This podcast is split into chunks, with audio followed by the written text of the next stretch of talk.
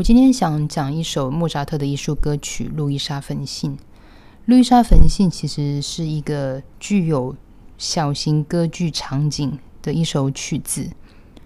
莫扎特团他自己在写作的时候，他不是一个在钢琴前面创作的人，他都会把一些场景或者是说他想要的音乐先在脑子里过了一次，然后甚至说已经成型了，然后才会坐到钢琴前把它谱写下来。他另外一个特色就是，他觉得诗词必须要完全臣服于音乐当中。他的艺术歌曲，特别是在这首当中，我觉得可以很清楚的看到角色性。如果说要从角色简化来去想这首曲子，我通常会自己设定三个，一个当然就是女主角路易莎，那另外一个里面有着非常多的情爱。那这可能已经是个过去式，也让他现在的情绪有着非常起伏、愤怒，觉得遭受背叛的一些内容的信件。那当然，另外一个最重要的是，无论这些信件怎么的烧掉，但是那写信的人却始终在路易莎的心中不断的燃烧着。这首曲子的前奏相当的简洁，其实就是非常的像。通常管弦乐，或者是说在莫扎特歌剧当中非常清楚的一个开头。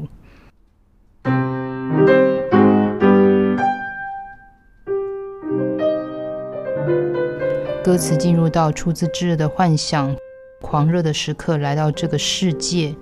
当然就是里面当中是两个人最激情的时候，毁灭吧，你们这些忧郁的孩子。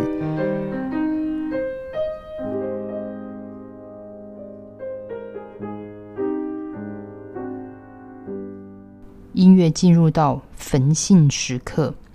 在火焰的哔哔啵啵中，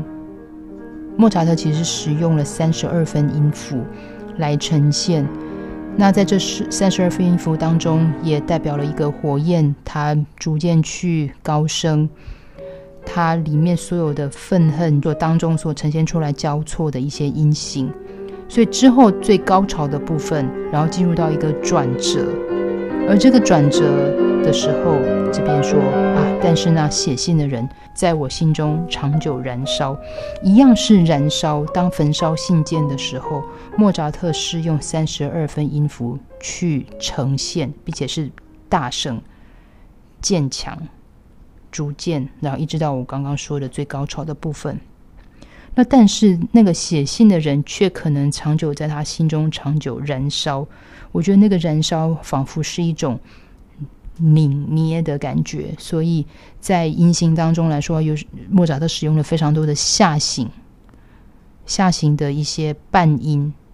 所以他在这个来说的话，你或许或许我们可以说，信件如同火焰般烧完了之后，剩下了灰烬，而这样子的一个人在路易莎的心中。却是永远没有办法去烧完，而却深深的埋藏在他的心中，成为一个痛苦的深渊。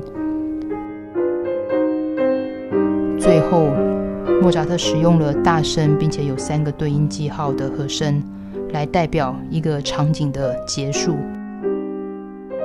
暗灯幕落。我觉得在这来讲的话，我觉得再也没有比这些所有的无声的动作更能够去。完结一个没有办法去言喻的结局。其实很多时候，我每次在看戏剧的时候，总是会觉得说，为什么大家的这个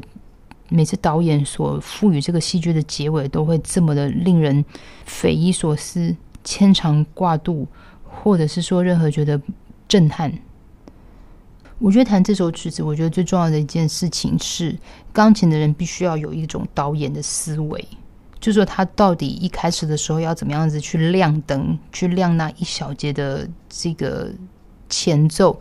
而在当中来说的一些情绪上的铺陈，我们常常说，不管怎么样，不管什么偶像剧啊、八点档啊，任何东西，人家所谓的撒狗血的东西，我觉得最重要就是有一些这种转折，到底什么好人是不是被冤枉了？那坏人到底什么时候能够得到报应？或者是说，当他一些不该产生误会的时候，又产生误会时候的一些场景，我觉得这些纠结的部分来讲的话，其实音乐对我来讲，其实相信之下是很容易的。